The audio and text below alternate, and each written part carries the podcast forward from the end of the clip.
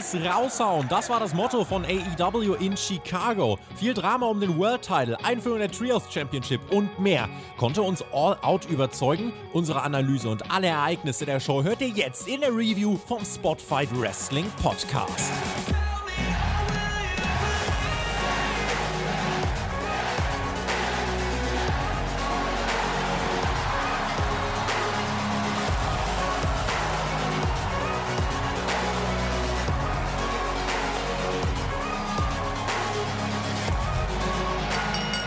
Da sind wir mit unserer Live-Review zu AEW All Out 2022. Ich bin sehr gespannt, wie diese Show bei euch weggekommen ist. Mein Name ist Tobias Enke, wir sind live 6.10 Uhr am Montagmorgen. Was für ein krasses Wrestling-Wochenende. Wir haben uns so ein bisschen gefürchtet vor der Länge dieser Show. Hat die uns abgeschreckt oder war das der Abschluss für ein starkes Wrestling-Wochenende? Das finden wir raus in der Live-Review beim Spotfight Wrestling Podcast. Und ich werde das Ganze natürlich nicht allein besprechen, sondern an meiner Seite der unerreichte, respektierte, fantastische Alexander Bedranowski, aka Thumbtack Jack, selbst ein Jahr im Ring gestanden als Profi, bei WWE gearbeitet, TV-Producer.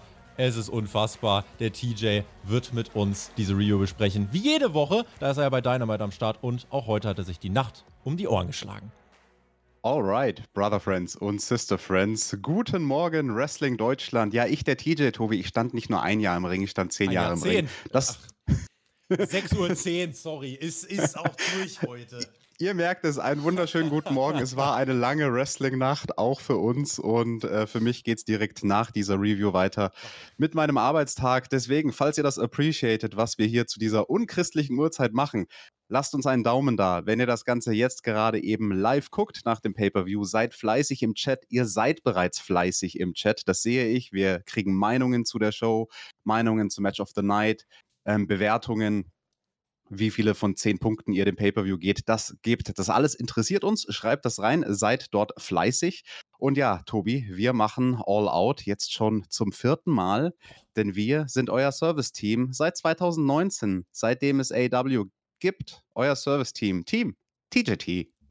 TJT. So sieht das nämlich mal aus. Und wir werden jetzt mal noch gemeinsam schnell. Liebe Grüße an Herr Flöter, der hat durchgehalten. Die ganze Nacht im Stream, Twitch TV, slash Tobi Textet, da haben wir das Ganze live geschaut und watched along. Der hat Tippspiel ausgewertet. Der hat sich den äh, Kickoff angeschaut, der hat sich die Zero Hour angeschaut, hat nach einer halben Stunde gesagt, okay, ich kaufe mir den, den Bums. Und er hat das, äh, den Bums dann mitgeschaut bis zum Schluss und hat ausgewertet das Tippspiel. Deswegen haben wir mittlerweile auch einen Tippspielsieger zu All Out. Tippspiel.spotfight.de. Es ist Monatsstart, ja. Als Patreon-Supporter von Spotfight könnt ihr am Tippspiel teilnehmen. Und der TJ, der ist schon ganz. Was glaubst wie viele Punkte hast du denn? Hast du schon geguckt? Ich habe relativ gut geguckt. Ich habe nicht getippt, aber ich glaube, zum Sieg hat es wahrscheinlich nicht gereicht. Also es gab zwei, drei Swerves. Wir haben tatsächlich zwei, drei Swerves gehabt. Wir haben einen eindeutigen Sieger. Es gab 17 Punkte insgesamt zu holen und der Sieger hat 15. Und das, meine Damen und Herren, ist Lukas Schreiber. Lukas Schreiber müssen wir auch einfach mal applaudieren. Ganz, ganz stark. 15 Punkte dahinter, 14. Ich habe 13 mit dem Herr Flöter und bin insgesamt tatsächlich jetzt in der Gesamtwertung bin ich mit 70 Punkten hinter Bloodborne, der hat 73, Zweiter. Herr Flöter ist Vierter, hat 69. Also das ist schon ganz gut. TJ, soll ich mal gucken, wo du gelandet bist? Also nach Clash at the Castle war ich immer noch gut oben mit dabei. Da musste ich nicht weit scrollen, um meinen Namen zu finden. Auf jeden Fall bin ich weiter oben in unserer Liste als der Marcel Weber und ich glaube, das wird auch nach All Out der Fall sein. Neun Punkte tatsächlich. Aber also es waren sehr viele Sachen dabei. Was heißt viele? Aber durchaus ein paar Sachen, die ich nicht erwartet hätte auf diese Art und Weise. Wir müssen drüber sprechen und wollen deswegen gar nicht so viel Zeit vergeuden, TJ, und gehen auch rein Standardfrage, es tut mir leid, ich muss es bei jedem Pay-Per-View machen. Wir hatten bei Revolution eine Special Stage, hier nicht mehr, also bei Double or Nothing schon nicht mehr. Warum nicht? Warum machen wir keine Special Stages? Ja, weil das Geld investiert werden muss in Talente. Hast du nicht das Ende vom Pay-Per-View gesehen? Hast du natürlich absolut recht, das ist eine überzeugende Erklärung. Zero Hour. DJ. Vier Matches haben wir angekündigt bekommen. Das erste startete noch ehe wir uns versehen konnten, denn auf einmal waren dann Sammy und Ty Conti im Gang, wurden von einem Quad überfahren, waren im Ring und Sammy hat geblutet. Das war ein schneller Start. Das ist innerhalb von vier Minuten passiert.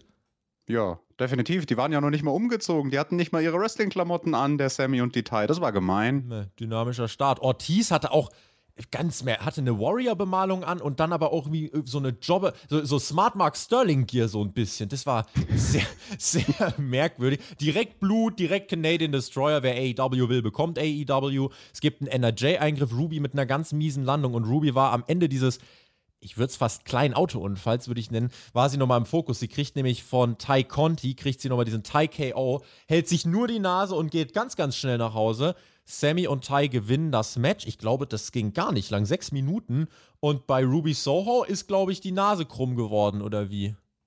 Ja, das glaube ich auch. Aber als jemand, der selbst mal die Nase gebrochen hat im Wrestlingring, das ist überhaupt gar kein Problem, weil du musst sie dir nur noch ein zweites Mal brechen lassen und dann in die richtige Richtung. Und dann passt das wieder.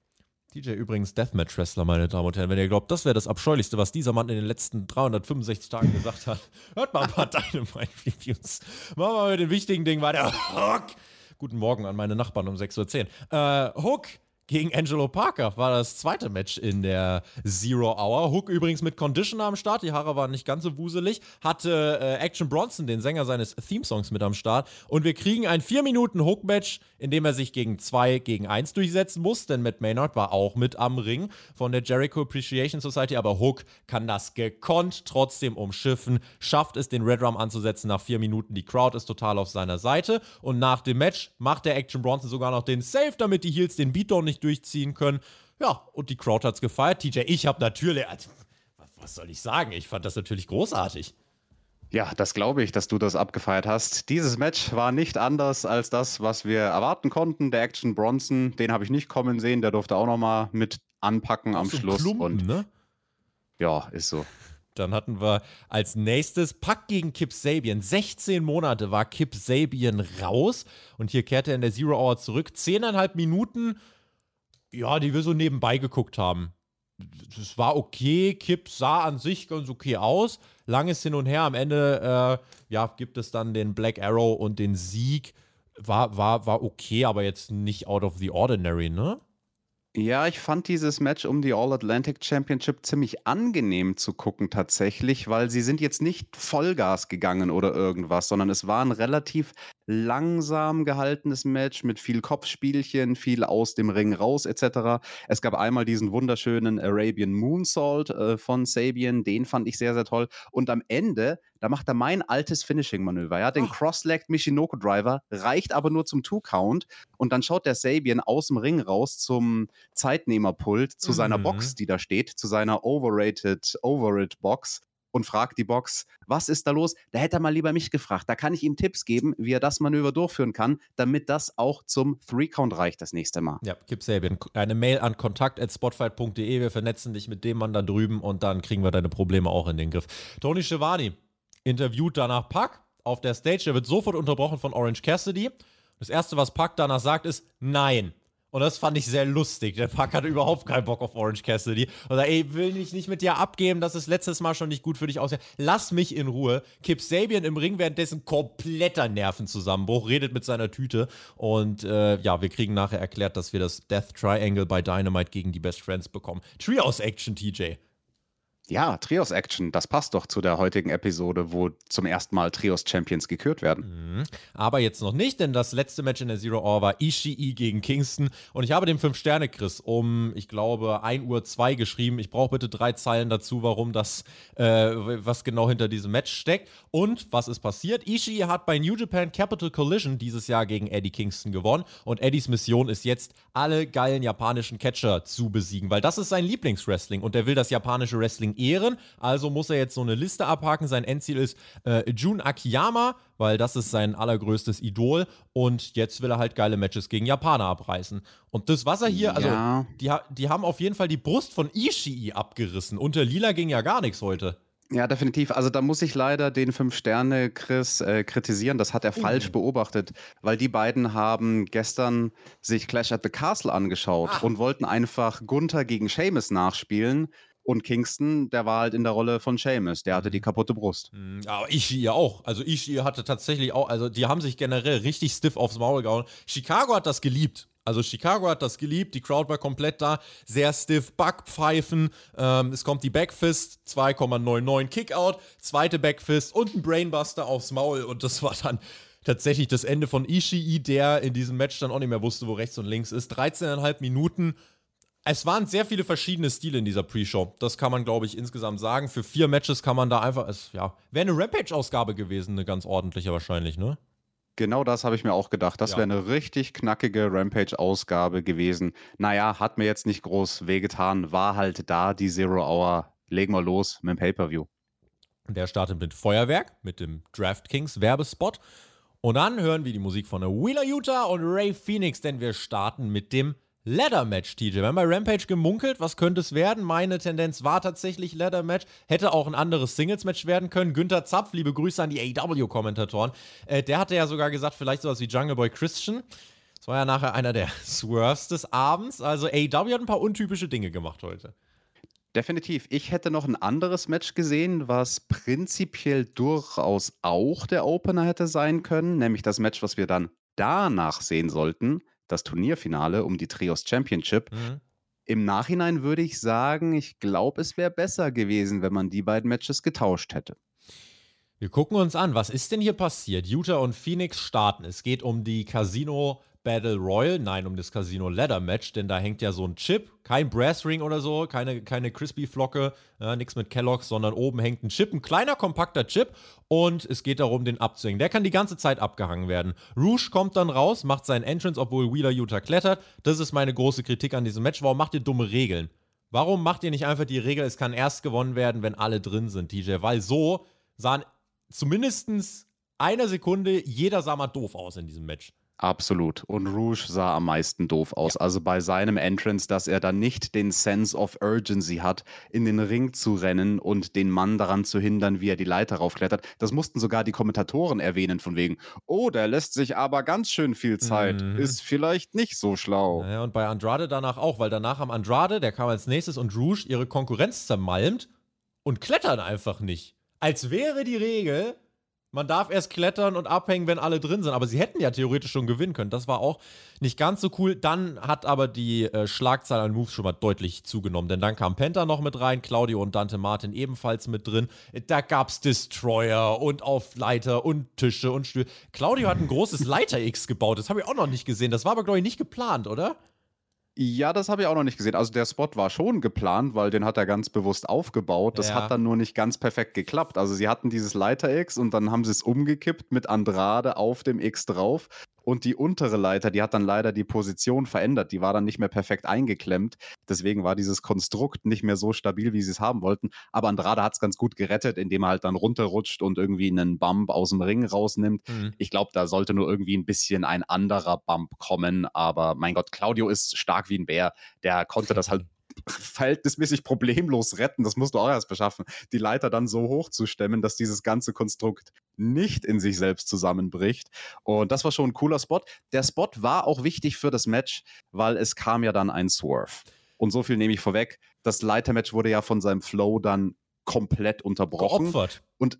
Und es war wichtig, einen solchen uniken Spot zu haben, damit man zumindest irgendwas Besonderes gekriegt hat in diesem Match, was man vorher noch nie gesehen hatte. Denn das AEW-typische wäre jetzt gewesen, so, und jetzt 10 Minuten, wenn alle drin sind, B-Sparsch links, rechts, Spot, Spot, Spot. Ne. Retribution kommt raus, habe ich mir aufgeschrieben. Ganz viele Maskenmänner. Und ich dachte, huch, zersägen die jetzt unseren Ring? Passiert denn da? Maskenmänner kommen raus und einer dieser Maskenmänner klettert nach oben und dann kam mir direkt die Idee.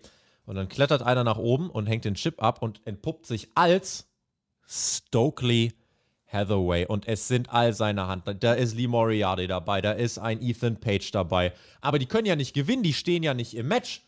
Und deswegen ertönt eine ganz spannende Musik, denn auf einmal hören wir die Rolling Stones. Sympathy for the Devil. Please allow me to introduce myself. Auf so vielen Ebenen. Wow. Dann kommt ein Mann mit Maske raus. Hat mich an diesen Zauberer von Super RTL von früher erinnert, der so diese Tricks immer entlarvt hat. Richtig geile Maske. Kommt raus, super mystisch. Und das erste, was ich mir aufgeschrieben habe, Alter, der Typ läuft wie ein Topstar. Und er geht in den Ring, nimmt den Chip entgegen. Dann hören wir Ding, Ding, Ding. Der muss im Match gestanden haben und er deutet an, ah, na, wer bin ich, wer bin ich? Ah, ah, sag ich euch nicht. Und dann geht er backstage. Und danach haben wir im Stream bestimmt erstmal eine halbe Stunde diskutiert. Und das war was AEW A-typisches. Und das fand ich so gut als Swerve. Und ich habe dann überlegt, was wären die Möglichkeiten gewesen? 10 Minuten Bish Bash, Joker Adam Cole gewinnt. Okay. Joker, MJF kommt raus. Uh, Comeback, hui, ja, ist wieder da. Schön. Aber so ein Fragezeichen aufzumachen und dich wirklich zu intrigen für die Show und die ganze Zeit, oh, was war, wer war das denn? Und Twitter durchzusuchen, Spots zu suchen, Promos von MJF abzuhören, den Gang von MJF zu analysieren. So viele Sachen fand ich mega kreativ, DJ. Definitiv. Da ging es mit dem Teufel zu in ja. diesem Casino Ladder Match. Der Deivel war mhm. am Start und wir sollten nicht erfahren, wer er ist. Zumindest noch nicht zu diesem Zeitpunkt. Und ja, das fand ich schön, dass man das Leitermatch geopfert hat für diesen Angle. Als Stokely da rauskam, dachte ich mir auch, oh, das hätten wir eigentlich kommen sehen müssen. Das eigentlich im Nachhinein ist es so offensichtlich, was da die letzten Wochen passiert ist. Aber ich glaube, viele haben es nicht kommen sehen. Ich habe jetzt auch nicht zwingend erwartet, dass Stokely mit seinem Stable hier das erste Mal in Erscheinung tritt beim Pay-Per-View. Aber ja, das ist eigentlich nur konsequent, wenn man sich die Nummer mit den Visitenkarten und den Rekrutierungen in den letzten Wochen ansieht. Und, well, warten wir mal ab, was da noch passiert mit dem Deivel. Richtig, richtig guter Auftakt. Das hat mir wirklich, es war komplett anders. Wir wünschen uns die ganze Zeit bei AEW, dass man mal Schocker bringt und mal komplett andere Sachen. Das habe ich null kommen sehen. Null habe ich das kommen sehen. Und ja, wie gesagt, dieses Analysieren danach, ich fand das richtig, richtig spannend. Und wir haben überlegt, oh, das musst du jetzt eigentlich ziehen die nächsten Wochen. Andererseits, nee, Main Event. Kann man den Chip sogar beim Main Event eincashen? 100.000 Möglichkeiten, nur von dieser einen Sache am Anfang. Und das war, fand ich wirklich Gold wert. Schöner Cliffhanger. Und dann machten wir weiter mit dem Trios Championship Match. Der eigentlich richtige Opener, muss man sagen, oder TJ? Ja, das würde ich auch so sagen. Und ich fand es ein bisschen schade, weil es wird zum ersten Mal eine Championship ausgefochten. Das hatten wir letztes Mal erst beim letzten Pay-per-View bei Forbidden Door. Da war es die All Atlantic Championship. Mhm. Und jetzt sage ich leider dasselbe wie damals vor ein paar Monaten. Es hat von der Präsentierung her oder von der Präsentation nicht so prestigeträchtig gewirkt, wie man es hätte machen können. Also ich brauche da mehr Tam-Tam, wenn das erste Mal eine Championship ausgefochten wird. Nur ein kurzes Hype-Video vorher und ein Kamerashot auf die drei Gürtel am Ring reicht mir da nicht. Und hätte man dieses Match ganz zu Beginn der Card präsentiert, wo das Publikum halt immer natürlich red hot ist zu Beginn des Pay-per-Views, ich glaube, das hätte geholfen, das mhm. Match am Anfang gleich zu präsentieren. Nicht das Ladder-Match am Anfang, sondern das Trios-Match am Anfang zu präsentieren, hätte geholfen, dem Titelkampf, dem Turnierfinale direkt mehr Prestige zu geben. Ich glaube, man muss auch wirklich mal sagen, wir sind ja bei einem Pay-per-View und da muss so ein Moment historisch wirken und nicht wie eine Premium Dynamite. Hier muss was kommen an dieser Stelle und dafür hat man zu sehr es im Dynamite-Schema abgewendet. So, hier, da stehen übrigens die Titel und jetzt kommen die Teams raus und jetzt catchen die. Es wäre sehr leicht, das besser zu machen.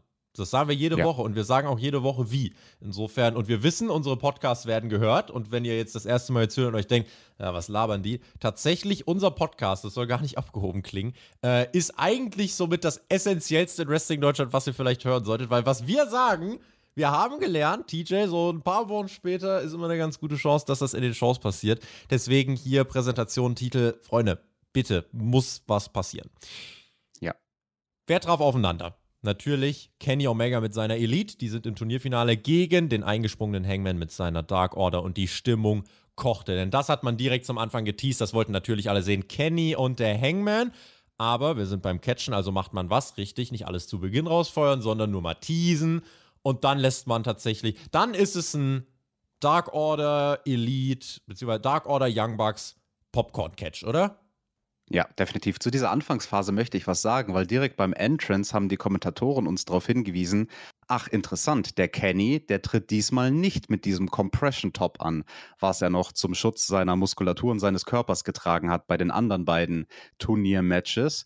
Und Matt hingegen ist derjenige, dessen Oberkörper lediert ist, nämlich sein unterer Rücken. Da ist ganz viel Rock-Tape dran. Mhm. Und das fand ich schon mal interessant, dass dann nicht Kenny, wie erwartet, die Schwachstelle war bei The Elite, sondern eher Matt. Und ähm, die Anfangssequenzen waren auch interessant, also die Teams, die man am Anfang gebracht hat, weil äh, ganz am Schluss gab es ja eine Sequenz vom Hangman und Nick, alte Freunde, die sich dann am Ende auch einen Fistbump geben, so respektvoll. Dann gab es Reynolds gegen Matt Jackson. Da gibt es keine Respektsbekundung, sondern der Matt spuckt dem Reynolds ins Gesicht, im Kontrast zu dem Fistbump zuvor. Ja. Und ja, dann gab es eben den Tag-In zu Kenny und einen kurzen Moment von Kenny und dem Hangman. Das war auch wichtig an der Stelle, uns die beiden schon mal kurz zu geben, anzuteasen, wie du gesagt hast. Und dann hat man aber ganz schnell einen Wechsel gemacht weil dadurch war es möglich, dadurch, dass sie sich schon mal berührt hatten, dass man für den Rest vom Match Sequenzen machen kann, wo einfach alle sechs Leute dran beteiligt sind, weil der große Moment von Kenny und dem Hangman, das große Aufeinandertreffen, das hat man sich aufgehoben dann für den Schluss. Genau, weil dann kam in der Zwischenzeit 15 Minuten Dark Order Young Bucks Sketch, genauso wie ihr es euch vorstellt, auf ebenbürtig, mit Nearfalls, mit Spots und so weiter und so fort wer das mag. Und ich mag es tatsächlich, mir hat es Spaß gemacht, ich fand es gut. Vielleicht einen Tacken zu lang sogar im Mittelteil, weil wir kennen es schon ein bisschen. Wichtig war dann, dass irgendwann der Hangman und Kenny genug haben, ihre Teams, die kaputt gecatcht sind im Ring, in die Ecken ziehen und sich selber eintaggen und dann steht Chicago. TJ. Dann steht Chicago das und feiert die beiden. Das war ein so lustiger Spot, weil ja. die beiden waren schon im Ring, standen ja. sich gegenüber und der Ringrichter Mike Knox, nein, ihr dürft nicht Hand aneinander anlegen, ihr seid nicht die Legalen. Naja gut, dann ziehen wir halt unsere Partner in die Ecke, klatsch, jetzt sind wir die Legalen. Ja. Das war schon sehr wichtig und witzig und ja, das war ein großer Moment. Also das hat wirklich funktioniert. Da stand Chicago, das, das war ein Moment und das ist das, was hängen bleibt. Nicht die Moves, sondern die Momente. Und dann gibt es Storytelling, weil die geben sich aufs Maul schöne Moves und dann gibt es einen Callback zu Full Gear. Denn der Hangman wieder mit dem Buckshot von hinten gegen Kenny und dann soll der Buckshot von vorn kommen. Damit hat der Hangman den Titel gewonnen. Und die Young Bucks stehen wieder am Apron. Damals haben sie geguckt, TJ. Heute nicht.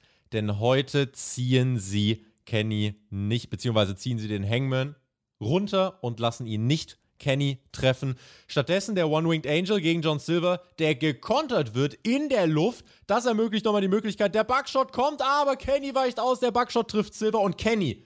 Nicht im Sinne von abstauben wie, oh, Drama, na dann staub ich mal ab, sondern Buckshot, ganz schnell, 1, 2, 3 und zack, Match vorbei. Und dann legt sich der Staub erst.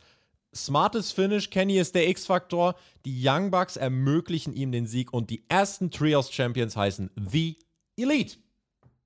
Das habe ich nicht anders erwartet und das ist auch das richtige Booking an dieser Stelle. Ich denke, das ist das Team, das diesem Titel, diesem neuen Titel direkt von Beginn an am meisten Prestige mitgeben kann. Kenny und die Young Bucks, das sind nicht irgendwer. Kenny ist jetzt dreifacher Champion bei AW, also er hat drei verschiedene Titel gewonnen. Mhm. Das ist auch eine Leistung, die ihm erstmal einer nachmachen muss. Aber er muss aufpassen, weil Scorpio Sky, der ist ihm an den Fersen mit seinen zwei Titeln. Anyway, richtig gutes Match. Ähm, clever aufgebauter Moment am Schluss. Hat mir gut gefallen mit diesem Throwback zu der Buckshot Lariat etc. Kenny ist bei seinem Team der X-Faktor und der Hangman ja irgendwie auch so bei seinem Team, ne? Weil ja, das ging daneben am Ende gegen John Silver und die Dark Order und der Hangman, die gehen dann zwar schon gemeinsam aus der Halle, aber der John Silver, der stampft so wutschnaubend voraus und seine ganze Körpersprache sagt, ey, Adam, das hast du mal so richtig verkackt, du Idiot.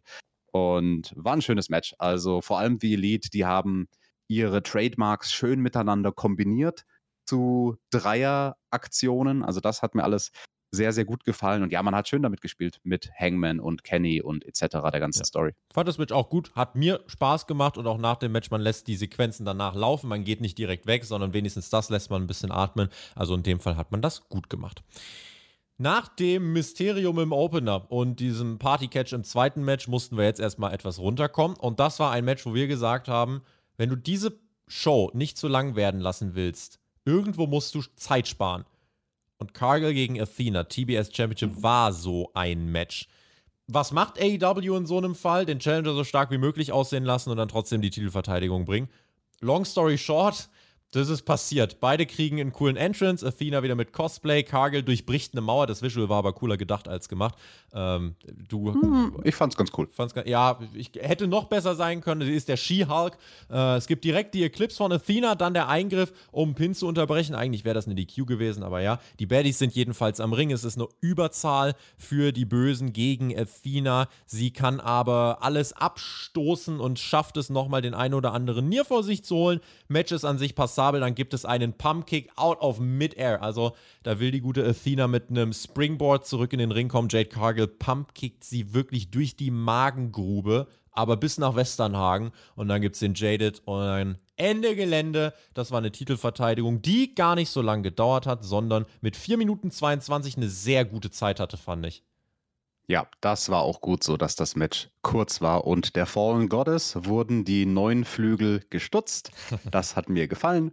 Jade Cargill gewinnt das Ding mit leichter Unterstützung von ihren Mädels und ja, der Stokely, der war nicht mehr mit dabei. Ich glaube, der ist da jetzt raus bei den Baddies. Der hat andere Sachen, um die er sich kümmert. Mhm, der ist jetzt beschäftigt. Also mal gucken, in welcher Art und Weise es jetzt für Kagel weitergeht. Das war jetzt die 37-0. Ich finde es gut. Das war nicht die Nacht, um die Streak zu beenden. Absolut nicht. Aber wir brauchen mal noch Challenger tatsächlich. Also so langsam muss die Kagel äh, mal Betrieb machen. Und ich weiß nicht, wen es da noch gibt als Namen, aber da wird es auf jeden Fall weitergehen. Sie ist ein Star. AW setzt sie gut ein. Und deswegen war das, was man hier gemacht hat, auch absolut richtig. Alex Marves ist auf dem Parking Lot, Parkplatz. Und da kommt CM Punk, der fährt nicht zur Arena. Er kommt mit seinem Hund, der kommt mit Larry. Kommt er, kommt er, zum, äh, kommt er zum Parkplatz gelaufen. Ace Steel hat er auch mit dabei. Und Punk meint, er ist nicht bei 100%. Aber Mox, der bereitet sich halt auch auf ein Match gegen Punk vor. Aber Quatsch, der wird gegen die Feuerwehrmänner, Ärztinnen, Ärzte, Pflegerinnen, Pfleger, gegen all die wird er antreten, denn Mox trifft heute nicht auf Punk, sondern auf Chicago. Das nochmal einfach, um dieses World Title Match über den Abend so ein bisschen schon mal zu beleuchten, fand ich absolut okay. Definitiv, ich auch. Und damit läuten wir die zweite Stunde des Pay-per-Views ein. Mhm. Durchaus interessant war, man hat ziemlich penibel auf die Minute genau darauf geachtet, dass in jeder Stunde ein Block von drei Matches abgeschlossen ist und in der letzten Stunde dann gab es zwei Matches. Und jetzt kam eins, wo ich mir gedacht habe, muss es auf der Card sein. Dann hat Dex Harwood eine fantastische Promo bei Rampage gehalten. Da habe ich mir das Match angeguckt und dachte mir, musste das auf der Karte sein. FTA und Wardlow gegen die Motor City Machine Guns und Jay Lethal. Motor City Machine Guns, richtig coole Typen. Es hatte jemand die Nachfrage gestellt, ist das nicht ein Debüt? Nö, die waren ja schon bei Rampage und es ist ja nicht nach In-Ring-Debüt gefragt. Deswegen, ne, da äh, hat sich die Frage erledigt. Die Tochter von Dex Harwood, das hat mir dann aber doch das Herz erwärmt. Die kam beim Entrance von FTA mit raus. Die hat, äh, die war over, die hat mein Herz auch erobert, TJ. Also, dass sowas dein Herz erwärmt, wenn der da mit seinem Schratz rauskommt. Ach. Die hat sich ja am Ende vom Ey. Match noch vergriffen an ja. dem Sanjay Dutt. Das kann sie doch nicht machen, dieses kleine Gör. Ja, hat sie aber gemacht, so ist es. Äh, wer die Motor City Machine Guns nicht kennt, der hat sie nach diesem Match kennengelernt. Das war ein technisch starkes Match, die sind absolut sauber im Ring. Es gibt keine große Story, es ist irgendwie das klingt böse. Das, ich meine es nicht böse. Ich finde, ich respektiere alle da im Ring und ich glaube, ein Wardlow stand da vor allem mit fünf Leuten, die unfassbar viel Erfahrung haben, hat viel gelernt. Aber irgendwie war es ein Filler. Aber halt mit einer guten Besetzung. Es war ein Filler mit einer guten mhm. Besetzung, aber war halt irrelevant. Und ich muss sagen, ja, der geht halt 16,5 Minuten. Und ich greife mal in mein Fazit voraus.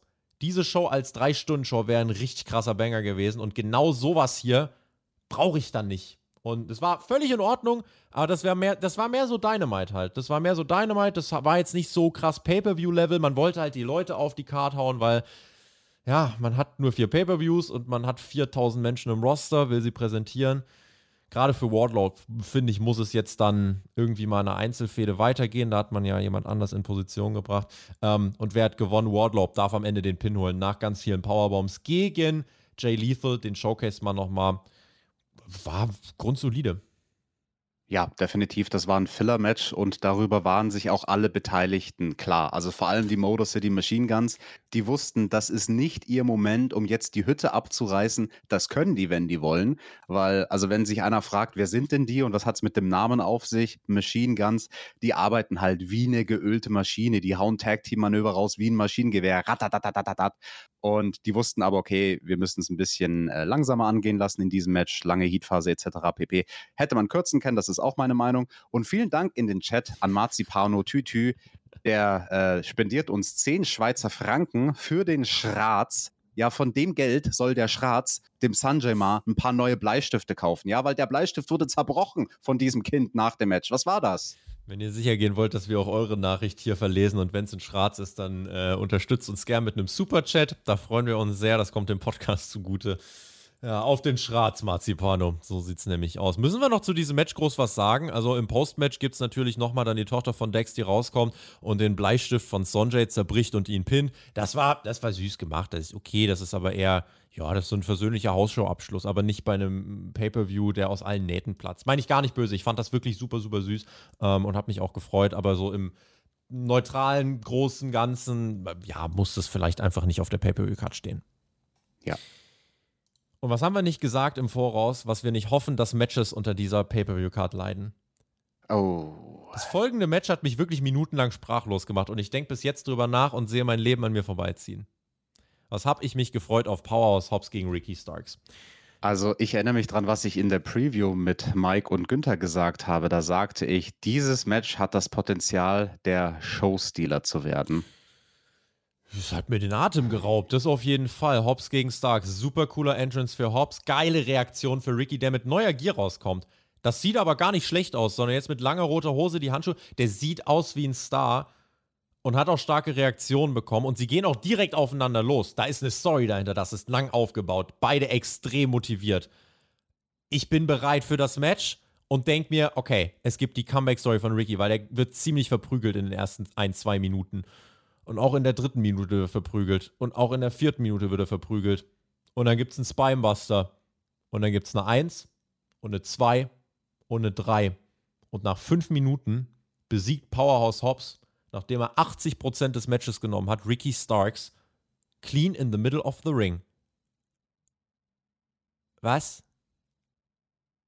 Das Match habe ich falsch getippt und das Ja. hat mich sehr traurig gemacht. Aber sehr glücklich macht mich im Chat GF Mark, auch mit einer Spende von 5 Euro. Ihr seid das beste Team. TJT TJT. und Ricky Starks. Ja, der wurde nicht dargestellt, als wäre er der beste Wrestler, weil der hat das Ding verloren. Also er ist nicht der Mann, den man hier pushen will, sondern Hobbs. Das Match habe ich falsch getippt. Ich dachte, Ich das wäre jetzt so ein Showcase für Ricky Starks. Nee, es war ein Showcase ähm, für Powerhouse Hobbs. Dann fand ich es zumindest schön, dass man den Spinebuster als Finishing-Manöver so extrem konsequent overgebracht hat. Da darf aber das jetzt Ding auch keiner einfach- auskicken in den nächsten Monaten, ne? Wirklich. Also das Ding kam halt einfach out of nowhere. Eins, zwei, drei. Also man etabliert das ähnlich wie einen RKO als eine Aktion, die aus jeder Situation entstehen kann. Und ja, wenn sie sitzt, dann ist halt das Match vorbei. Ähm, wurde ja in den Wochen zuvor auch schon ganz gut gepusht, dieses Manöver. Aber ja, das Ganze halt zu Kosten von Ricky Starks, ähm, das macht mich sehr, sehr traurig. Und sehr, sehr glücklich macht mich Schollchen. Schollchen spendet uns 1,99. Die leite ich weiter an Ricky Starks, dann kann er sich neue Handschuhe kaufen. Er sah ein bisschen aus mit seiner Gear wie AJ Styles, kleiner Bruder, muss ich sagen. Die lange Hose und die Handschuhe. Cooler Look von Ricky Starks, Ja. aber, aber Tobi, warum, warum verliert er? Für die 1,99 hat sich er den folgenden Spruch gekauft, da war der Ricky nicht so Starks. Ich war tatsächlich nach, ich war, also, ich war sehr confused, weil ich dachte, also ich weiß, einige Matches werden auf dieser Card leiden und man muss Zeit sparen, weil sonst kriegst du elf Matches nicht in dieser Zeit durch. Vor allem, wenn du Motor City Machine Guns und FTA und so weiter 16,5 Minuten lässt. Aber Mhm. dass das so leidet, du stehst halt an einem Punkt und Tony Khan denkt sich, so, das ist jetzt mein Match und einer muss overgehen, in wen setze ich? Das ist bitter für Ricky, er setzt in Hobbs. Er setzt in Hobbs. Das Gute für Ricky, der ist nicht begraben. Wenn ihr Wrestling ein paar Jahre schaut, der ist nicht begraben. Warum ist er nicht begraben? Der Typ muss bei Dynamite rauskommen, fünf Minuten alles von der Seele schreien und der wird weiter over sein. Dieses Match hat ihn nicht begraben. Im Zweifelsfall, im Zweifelsfall hat Hobbs jetzt eine Plattform gegeben, auf der er aufbauen kann. Ricky Starks muss halt jetzt gucken. Hobbs sehe ich tatsächlich tendenziell gegen Wardlow im TNT-Title. Das wäre eine Richtung, auf die ich Bock hätte. Bei Starks muss jetzt direkt ein Story-Anschluss kommen. Der darf nicht jetzt wochenlang raus sein. Story-Anschluss, Promos, gute Matches und weiter pushen. Weiter pushen. Du kannst aus so einer Niederlage auch ein Posit du kannst ein Plus draus drehen. Aber dass man so Aber- deutlich auf Hobbs geht, habe ich auch absolut nicht kommen sehen. Aber du hättest es dir sehr viel einfacher machen können, etwas Positives für Ricky Starks aus diesem Match zu drehen. Weil wenn du einfach nur die Matchzeiten getauscht hättest, Ja. fünf, sechs Minuten für das Trios-Match Ja. davor und dann aber eine Viertelstunde für diesen Kampf, dann wären beide over gekommen.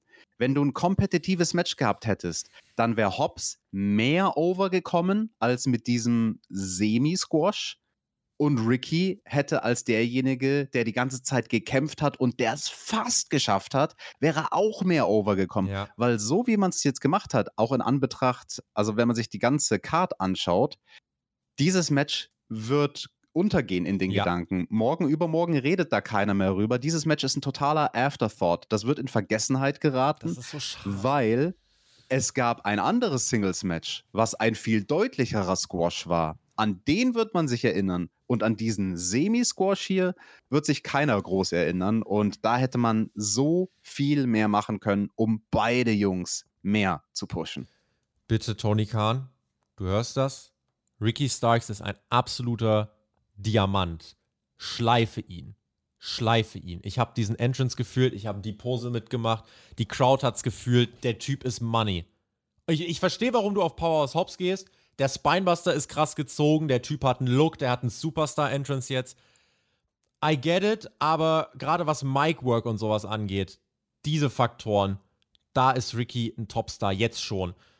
Bin sehr gespannt, in welche Richtung das geht. Vielleicht ist es auch noch nicht vorbei, aber das war schon. Äh, mir war es zu deutlich war mir zu deutlich und hat mich echt beschäftigt nachhaltig, weil das habe ich so nicht kommen sehen.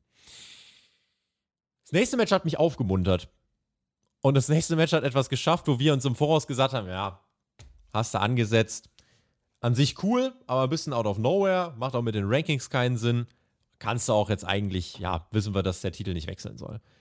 Die haben mich beim Tag Team Match von The Acclaimed und Swerve in Our Glory dazu gebracht, TJ, dass ich so weit war, dass ich die ganz Chicago, ich glaube, die Acclaimed und Daddy Ass wussten nicht, dass sie so over sind. Das war ja unnormal. Die wurden so auf Händen getragen, gefeiert. Dann durften die die Bude abreißen. Du kannst gleich gerne den Deep Dive ins Match starten. Das war äh, Acclaimed gefeiert wie Weltstars. Match absolut auf die Spitze getrieben. Man kann fast schon sagen overbooked, aber ich fand das Drama richtig krass. Und die hatten mich so weit, dass ich am Ende gesagt habe, egal was ihr geplant habt, Call an Audible, macht irgendwas, dass die Acclaim trotzdem. Weil was wäre das für ein heftiger Moment gewesen? Match hatte keinen Aufbau so groß, das ist mir bewusst, aber das wäre magisch gewesen, hätte man die Titel ja wechseln lassen.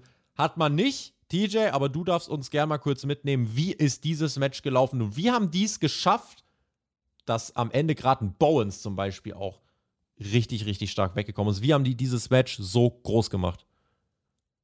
Also erstmal, bevor ich das Match an sich analysiere, was eine sehr starke Doppelstory hatte, mhm. der Act von The Acclaimed ist halt einfach over. Und in einer Stadt wie Chicago, wo das Wrestling-Publikum eh immer Bock hat, das ist die Stadt, in der so ein Act auf die nächste Ebene elevated wird. Direkt zu Beginn haben wir die sehr originellen Chants gehört.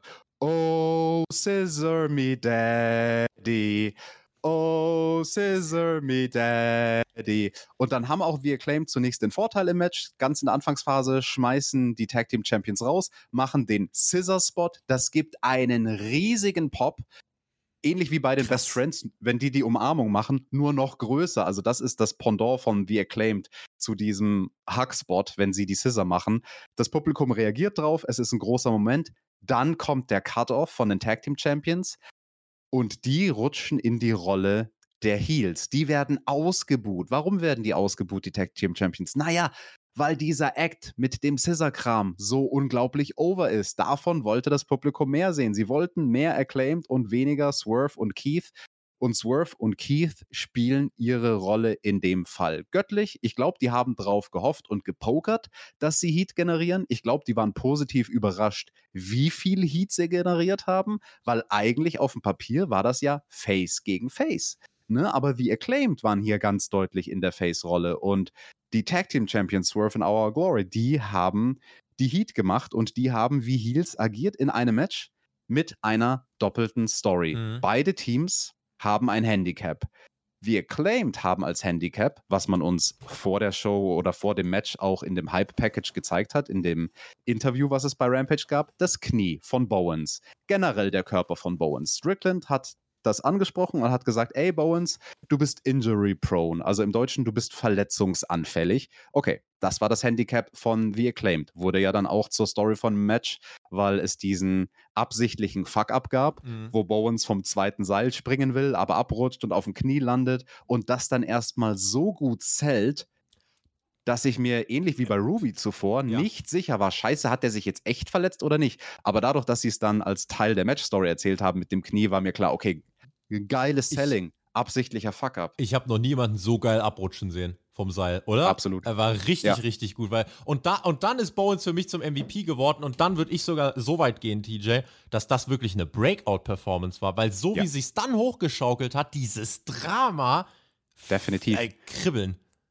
Und das Drama war ja dadurch begünstigt, dass es eine doppelte Storyline gab, ne? Weil während die Acclaimed mit diesem Handicap zu spielen hatten oder zu kämpfen hatten, mussten Keith und Strickland damit kämpfen mit diesem Twist, den es bei ihnen im Team gibt. Missverständnisse, Moves, die daneben gehen in diesem ja. Kampf, Moves, die man dem eigenen Partner verpasst.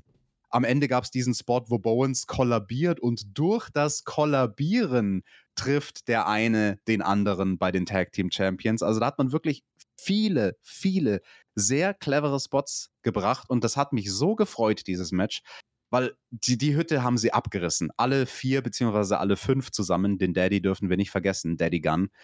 Das Publikum ist so steil gegangen während diesem Kampf. Unglaubliche Stimmung in der Halle und das zeigt mir halt, hey, du musst nicht ein Popcorn-Match abreißen mit den verrücktesten Cirque du Soleil-Manövern, wie wir es in vielen Trios-Matches sehen, sondern wenn du eine gute Story erzählst, in dem Fall eine gute Doppelstory, dann wird das mehr over sein als nur krasse Moves. Ja. Und dieses Match war mehr over als das Trios Turnierfinale. Ja. Es hat einen ganz anderen Style geworkt, dieses Match. Fantastisch das war der Showstealer. Ja. Das ist mein Match of the Night. Wenn mir das vorher einer gesagt hätte, hätte ich gesagt, oh, echt? Huch, warum denn das? Nicht so weit hätten wir gedacht, ne? Genau, weil, ja. weil, weil die anderen Matches so abstinken oder warum? Nein, weil die ihre Breakout-Performance hatten. Sensationelles Match, Breakout-Performance. Am Ende gibt es den Mic-Drop von Caster. Keith Lee ist da und Swerve zertritt tatsächlich äh, nochmal, ja, aus Versehen auch Keith Lee. Es geht hin und her. Es gibt den Finisher der beiden. Es war am Ende wirklich die, äh, so viele Nearfalls, die ich noch gekauft habe. Es war sensationell. Aber die Spirit Bomb bzw. der Swerve Stomp, diese Kombination macht nach 22,5 Minuten den Deckel drauf. Bis auf die Spitze getrieben. Ganz ehrlich, ja, ich weiß, wir haben gesagt, ergibt keinen Sinn, Rankings und so weiter. Aber heute war die Nacht, wo wir atypische Dinge gemacht haben. Äh, in diesem Match, äh, das kann doch, es ist doch kein, Un, ein, kein Ding der Unmöglichkeit, dann zu sagen, ey, ganz ehrlich, die Crowd wäre so abgefuckt, weil du hast wirklich gemerkt, die waren, die waren nicht so, buh, wir spielen mhm. unsere Heat-Rolle gut, äh, wenn, wenn die äh, Swerve in Our Glory waren, sondern die waren wirklich, ihr gebt jetzt bitte The Acclaimed den Titel, wir wollen das jetzt feiern und das wäre so ja. ein heftiger Moment gewesen. Und in so einem Moment denke ich mir, habt die Eier, sei mutig. Die Tag Team Titel sind gerade eh irrelevant. Du kannst es gerade nicht viel schlimmer machen. So. Deswegen gib denen die Titel und guck, ob dieser Act, probier mal wirklich die Rakete. Guck einfach, wozu ist dieser Act in den nächsten Wochen mit Gürtel fähig. Hätte ich gemacht, ist nicht meine Company. Ich bin auch kein Millionär, deswegen äh, Tony Khan hat recht am Ende des Tages, aber ich hätte wahrscheinlich irgendwas noch in die Gänge gesetzt und sagt, ey Freunde, wir müssen doch The Acclaimed gewinnen lassen. Weil es war, es lag auf dem Silbertablett und es wäre so, dieser Pop wäre überkrass gewesen. Das wäre der lauteste Pop des Abends gewesen. Lauter als im ja. Main Event. Und das hätte ich auch vor Match nie gedacht. Das war Team 4 gegen die Tag Team Champions in den Rankings. Aber The Acclaimed Rising Stars, die machen 2022 gerade zu ihrem Jahr auch hier Follow-up jetzt nicht abkühlen lassen und nichts machen. Das ist der heißeste Tag Team Act. In meinen Augen Rematch im Stadion in New York und dann den Titelwechsel dort bringen. Wird schwer, das Match zu toppen. Wird sehr schwer. Die Latte liegt ganz weit oben. Aber ich würde den Titelwechsel dann dort bringen. Du, du musst jetzt mit diesem Momentum was machen. Absolut. Kann man machen, sollte man machen. Und auch wenn sie die Latte weit nach oben gesetzt haben, wenn man einfach eine komplett andere Art Match erzählt, mit einer anderen Story innerhalb des Matches, dann kann man das durchaus auch nochmal toppen, obwohl ja. es unglaublich gut war, obwohl es das Match of the Night war, ja. in meinen Augen, vielleicht auch in deinen Augen. Und ja, du hast es angesprochen, wie viel Heat die generiert haben. Das Publikum, die haben nicht mehr ihre Rolle gespielt. Das smarte Publikum bei AW, was sonst immer seine Rolle spielt, die waren angepisst, weil nach dem Match, nachdem die Tag Team Champions während des Kampfes sehr heelisch waren, gab es dann zumindest von Keith Lee noch die Respektsbekundung und er hat die Scissor angeboten, ohne irgendwelchen Swerve, ohne irgendwie einen Schlag in die Eier oder irgendwas. Nein, einfach nur als Respektsbekundung. Und einer von The Acclaimed gibt ihm den Scissor-Spot. Normalerweise würde das Publikum da klatschen und sagen: Hey, gut, jetzt seid ihr alle wieder faire Sportsmänner, habt ihr gut gemacht. Die wollten das nicht sehen. Das mussten dann sogar die Kommentatoren ansprechen: so, oh, oh das Publikum in Chicago mag das hier gar nicht mit dem Scissor-Dingens auf einmal. Mhm. Hoppla. Und das zeigt dir, wie gut das funktioniert hat, dass sie halt echte Heat generiert haben mit diesem Matchausgang, mit der Titelverteidigung. Und ich glaube, ein Mann, den man nicht unterschätzen darf in dieser Gleichung, war nicht das fünfte Rad am Wagen, sondern der fünfte Mann in diesem Ring und in dem Fall nicht der Ringrichter, sondern Daddy. Der hat garantiert quasi als Producer dazu beigetragen, dass dieses Match eine Story erzählt, weil ja. die anderen Jungs werden ihn gefragt haben, hey Billy, die Card ist vollgestopft, wir sind einfach nur eines von vielen Matches, was können wir machen, um herauszustechen? Und Billy wird gesagt haben, erzählt eine Story. Und wenn ihr sogar zwei Stories gleichzeitig erzählt, dann habt ihr sie. Das Potenzial ist da, das Potenzial haben sie genutzt. Breakout-Performance, wow. Und nach dem Match nochmal, ja, die Respektsbekundungen. Es gibt da, auch da hast du gemerkt, die Crowd war abgefuckt. Die Teams geben sich die Schere, aber die Crowd so, ach komm, geht doch nach Hause. Ich hätte den Titel wechseln lassen, aber ich bin auch nicht der Promoter. Es geht weiter. Women's Fatal Four-Way. War auch eher ein bisschen zum Runterkommen. Storm, Baker, Hater, Shida. War, ja, weiß nicht, müssen wir, müssen wir da so viel drüber reden. Also bekam äh, tatsächlich nochmal 14 Minuten und 44 Sekunden. Wer jetzt so ein Kandidat, auch hier, FTA-Match 5 Minuten abziehen für Starks und Hobbs. Hier 3, 4 Minuten abziehen für Starks und Hobbs. Ich glaube, gerade am Anfang hättest du hier ein bisschen was abziehen können, denn es geht einfach ein bisschen hin und her. Wir kriegen erstmal aufs Boot geschmiert natürlich Jamie Hater und Britt Baker, die arbeiten gut zusammen. Shida und äh, Tony Storm, das sind die Guten, die arbeiten erstmal zusammen. Rebel bekommt einen Brustdotzer, fragt mich nicht, was das ist. Und dann gibt es für Shida einen Curbstomp auf der Stage und die ist dann erstmal raus. Dann spulen wir quasi in sechsfacher Geschwindigkeit vor, weil Shida ist nach drei Minuten wieder da. Die wird nämlich von den Ärzten erst Backstage gerufen. Du kannst nicht weitermachen. Und nach drei Minuten kommt sie wieder raus und die war schon, als die Ärzte sie Backstage getragen haben, war sie schon wieder fit. Was war das für ein Spot? Ja, das war gut gedacht, aber lächerlich umgesetzt. Hat ja. mir auch überhaupt nicht gefallen. Alles nur für das Visual, dass sie dann mit zwei Kendo-Sticks zurückkommt, statt nur mit einem und dann halt zuschlägt gegen die beiden Heel-Damen. Die Schläge mit der linken Hand, die sahen nicht so gut aus. Also links, da hatte sie keine Schwungkraft gegen mhm. Britt Baker. Zumindest die Schläge gegen Jamie Hater sahen gut aus. Sie arbeiteten hart. Es war dadurch, dass es vier Frauen waren, durchaus ein Flow drin. Und auch wenn ich sage, es ging zu lang, war es kein schlechtes Match. Das war kein Stinker, das möchte ich klar sagen. Hater mit einem Tombstone-Konter aus einem Einroller von Baker gegen Storm. Versucht euch das mal vorzustellen. Hört euch es lieber nochmal an. Und dann Hater zum Pin nach einem Lariat. Eins, zwei und der Ref wird rausgezogen. Und zwar von Britt Baker. Und Britt? Baker, sie kostet Jamie Hater den Titel, denn den hätte, also Interims-Title, den hätte sie hier ja geholt, wahrscheinlich. Und dann geht's dahin mit Hater und Baker. Und wer profitiert von dieser Situation? Tony Storm, die sich einfach denkt, ja gut, dann springen wir mal zwei DDTs ein, und zwar einmal gegen Hater und einmal gegen Baker. Und dann pinnt sie Jamie Hater am Ende dieses Matches in the middle of the ring und zieht Kapital und so wie es geplant war, Thunder Rosa gegen Tony Storm sollte kommen. Da war wohl ein Titelwechsel geplant und Tony Khan ist dafür berüchtigt, er möchte das Ziel nicht verändern. Er möchte ans selbe Ziel kommen. Hat er gemacht mit einem Match, was okay war. 14:44. Bei einem 4-Stunden-Pay-Per-View halt ein Match, wo ich sage, paar Minuten rausstreichen vielleicht. Auch bei dem Spot, der war tough nach diesem Tag-Team-Match, weil die Crowd war exhausted. Definitiv. Das war ein schwerer Spot auf der Card, aber ich finde, dafür haben es die Mädels gut gemacht, ja. weil das Publikum war immer noch da. Es war nicht so, als ob das Publikum nach dem Match zuvor komplett deflated war, sondern die waren schon noch investiert. Das Publikum in Chicago war definitiv investiert in dieses Damenmatch was größtenteils echt gut geworkt war. Mir hat das Tempo gefallen, was sie hatten. Ähm, sie haben es vielleicht ein bisschen zu viel gemolken, diese ganze Nummer mit Britt und Jamie und das hast du auch schon angesprochen in der Anfangsphase.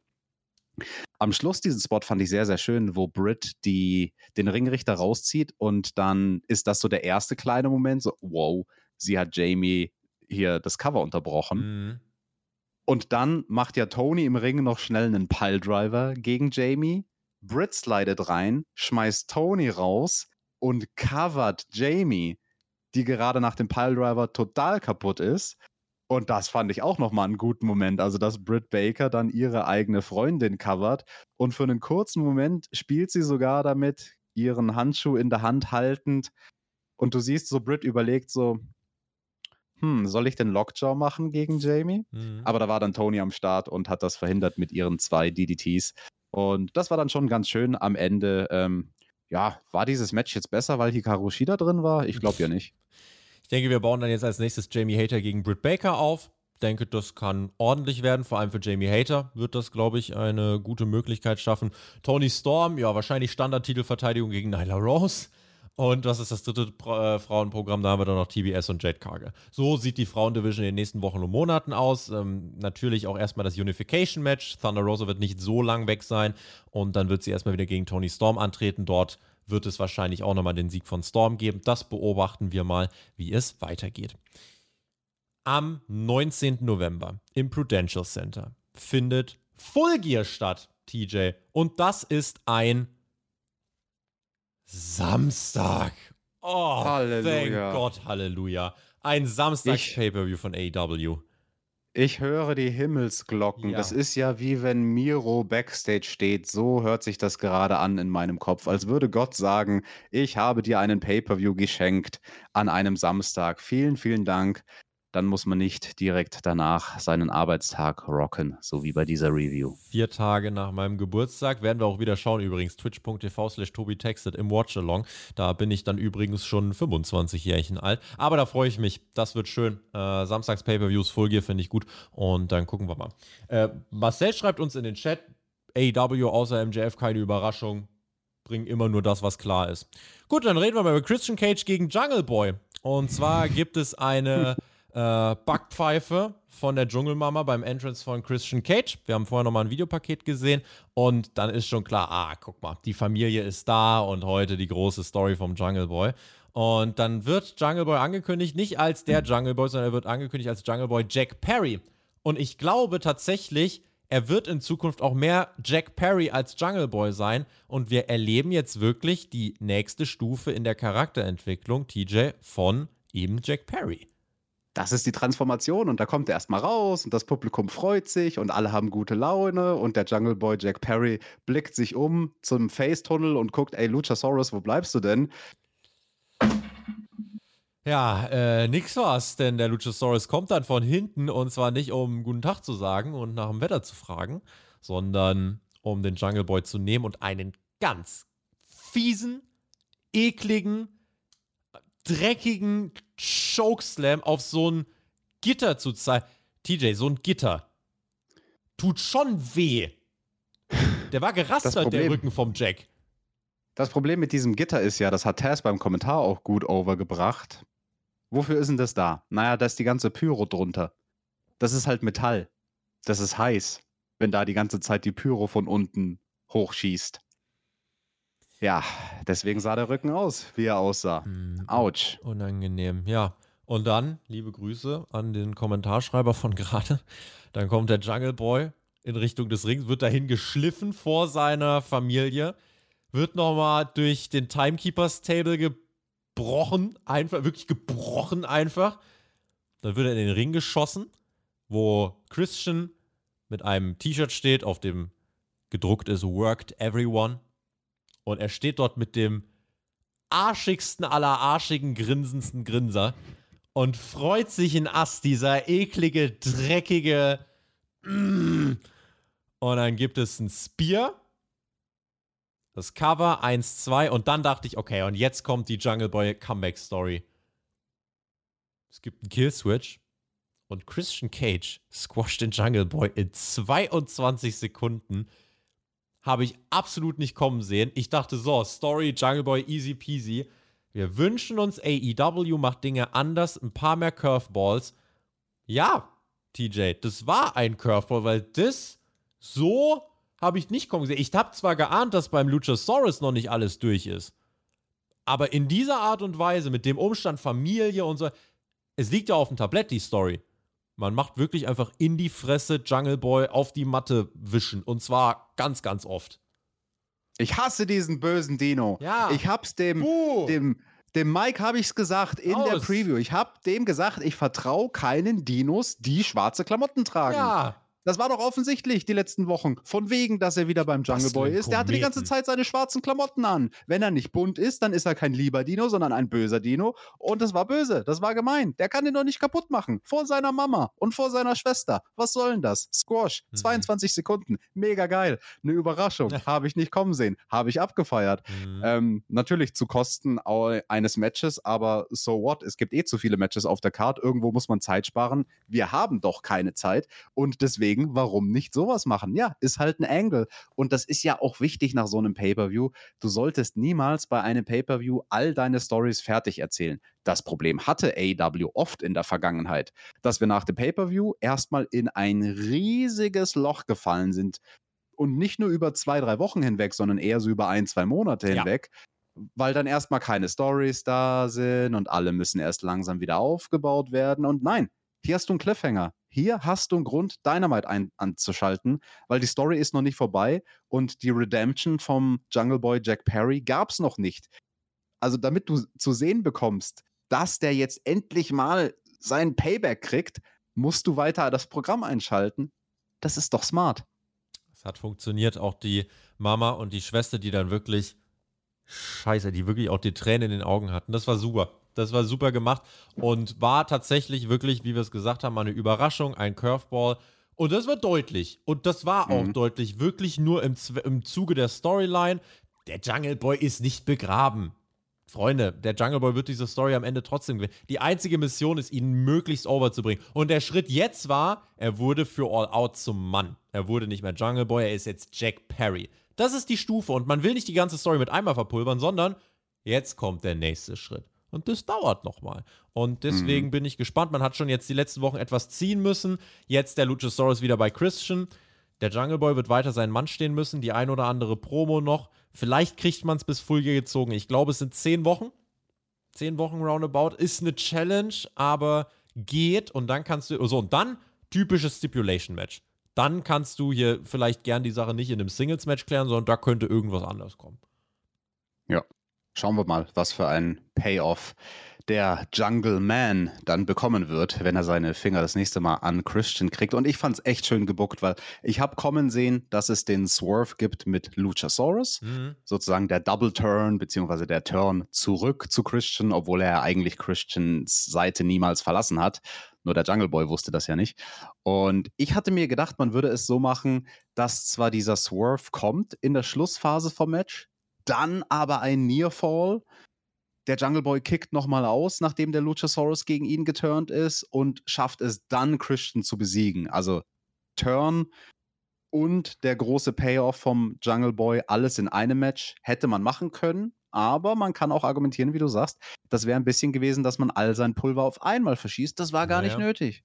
Weniger war in dem Fall mehr. Und das hat der Card als Ganzes, finde ich, sehr, sehr gut getan auch in Anbetracht der Tatsache, dass wir danach ja ein Singles-Match sehen wollten, und da greife ich meinem Fazit zu dem Match voraus, das hat darunter gelitten, dass es so lang ging, wie es ging.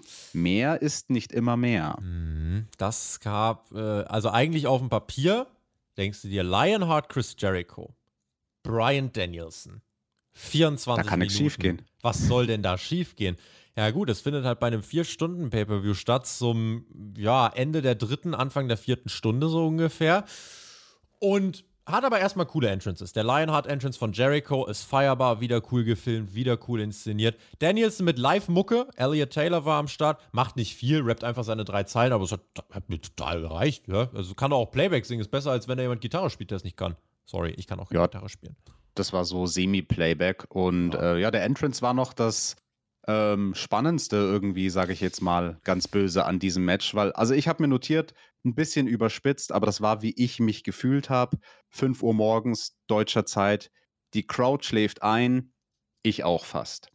Weil die beiden haben halt stilistisch ein ganz anderes Match geworkt, wovon ich an sich ein Fan bin. Ich finde, eine Card darf so ein Match haben, nur nicht an diesem Spot so spät am Abend. Sowas müsstest du früher am Abend bringen, dieses sehr technische Match, sehr viel auf der Matte, so wie halt Lionheart Chris Jericho früher geworkt hat. Das ist ein schöner Stil. Das hat nur an der Stelle nicht gepasst und war zu lang. 24 Minuten, ich hätte, glaube ich, mal mindestens 10 weggenommen. Also ich hätte hier wirklich, glaube ich, um die 10 weggenommen. Danny Garcia guckt Backstage zu, ist nicht mit am Ring. Danny Garcia ist nicht mit am Ring. Danielson, ja, was ist die Story? Macht eigentlich am Anfang ein bisschen Entertainment, dominiert sehr viel. Danielson nimmt auch hier, ich glaube, bestimmt 70% des Matches nimmt er. Und äh, spektakuläre Hurricane Konter vom Top Rope in die Walls of Jericho. Das ist eigentlich das Einzige, was Jericho schafft, so ein bisschen. Ein paar Tritte, paar Schläge, dann mal ein Lion Salt hinterher und mal die Walls of Jericho angesetzt. Ansonsten ganz, ganz, ganz viel von eben Danielson. Wir kriegen eine Tombstone-Sequenz, wir kriegen einen Judas-Effekt, der mit einem Kick gekontert wird es war halt sehr langsam gepaced. Und deswegen war die Crowd auch Anstandsapplaus bereit zu geben, aber darüber hinaus war die Reaktion eher etwas überschaubar. Danielsons Selling hat sich dann am Ende in, intensiviert, weil natürlich wieder die Story auch mit Nacken und Körper und noch nicht bereit. Das war dann auch ganz gut. Danielsons Comeback ist dann nicht ganz rund. Die Moves passen nicht so 100%, was aber geht, weil er natürlich die ganze Zeit gegen den Kopf gekriegt hat. Es gibt die Cattle Mutilation gegen Jericho, der ist aber Veteran, findet mit seinem Fuß die Seile, rettet sich da mit einem Low Blow und dem Judas-Effekt, staubt den Sieg ab. 24. Für diese Story hätte es keine 24 Minuten gebraucht, nicht an diesem Abend, nicht in Chicago, nicht bei diesem Pay-Per-View. Absolut. So, weil dann, ja, das wäre eben auch in 10, 15 gegangen und dann hast du Danny Garcia, der Backstage guckt und uh, sauer ist, so der konnte nicht clean gewinnen, er ist nicht rausgerannt, es gab keinen Eingriff, es war okay. Es waren zwei Veteranen, die ein handwerklich sauberes Match auf die Beine gestellt haben, aber auf einen Spot gestellt worden sind, wo sie mit ihrem Stil nicht so viel holen konnten heute. Zustimmung in allen Punkten. Das letzte, was du gesagt hast, würde ich sogar noch schärfer ausdrücken. Ja, das, damit konnten sie nicht viel holen. Ne? Das Match davor, das Squash-Match davor, hat das Publikum runtergebracht. Und das Match zwischen Danielson und Jericho hat das Publikum unten gehalten. Von den Reaktionen her und von der Stimmung her. Und das war schade. Und ich mache jetzt sogar ein Statement, das hätte ich nicht geglaubt, dass ich das machen würde bei diesem Match dieser zwei Veteranen, die ein gutes Match geworkt haben, nur wie der Tobi auch schon gesagt hat, an der völlig falschen Stelle der Card so wie man es inszeniert hat, das hier war das eine Match zu viel auf der Card. Mindestens, ja. Dieser Pay-per-View wäre nicht schlechter gewesen, wenn dieses Match nicht stattgefunden hätte. Apropos Match stattgefunden, wir werden gerade im Chat noch darauf hingewiesen, haben wir denn nicht was vergessen? Nee, nee, über FTA haben wir geredet, wir haben aber bezeichnenderweise ein Comeback vergessen, denn äh, ein gewisser Samoa Joe TJ ist ja heute bei dieser Show auch zurückgekehrt. Haben wir ein bisschen unter den Tisch fallen lassen. Der Joe ist aufgedunsen gewesen. Äh, ja. Ja. Ja, das mit dem Joe, das ist mir nicht aufgefallen, weil der hatte ja seinen ROH TV-Title oder was das da ist um die Schulter. Und da waren ja dann so viele Gürtel, die ganzen sechs Gürtel von FDA und von Wardlow.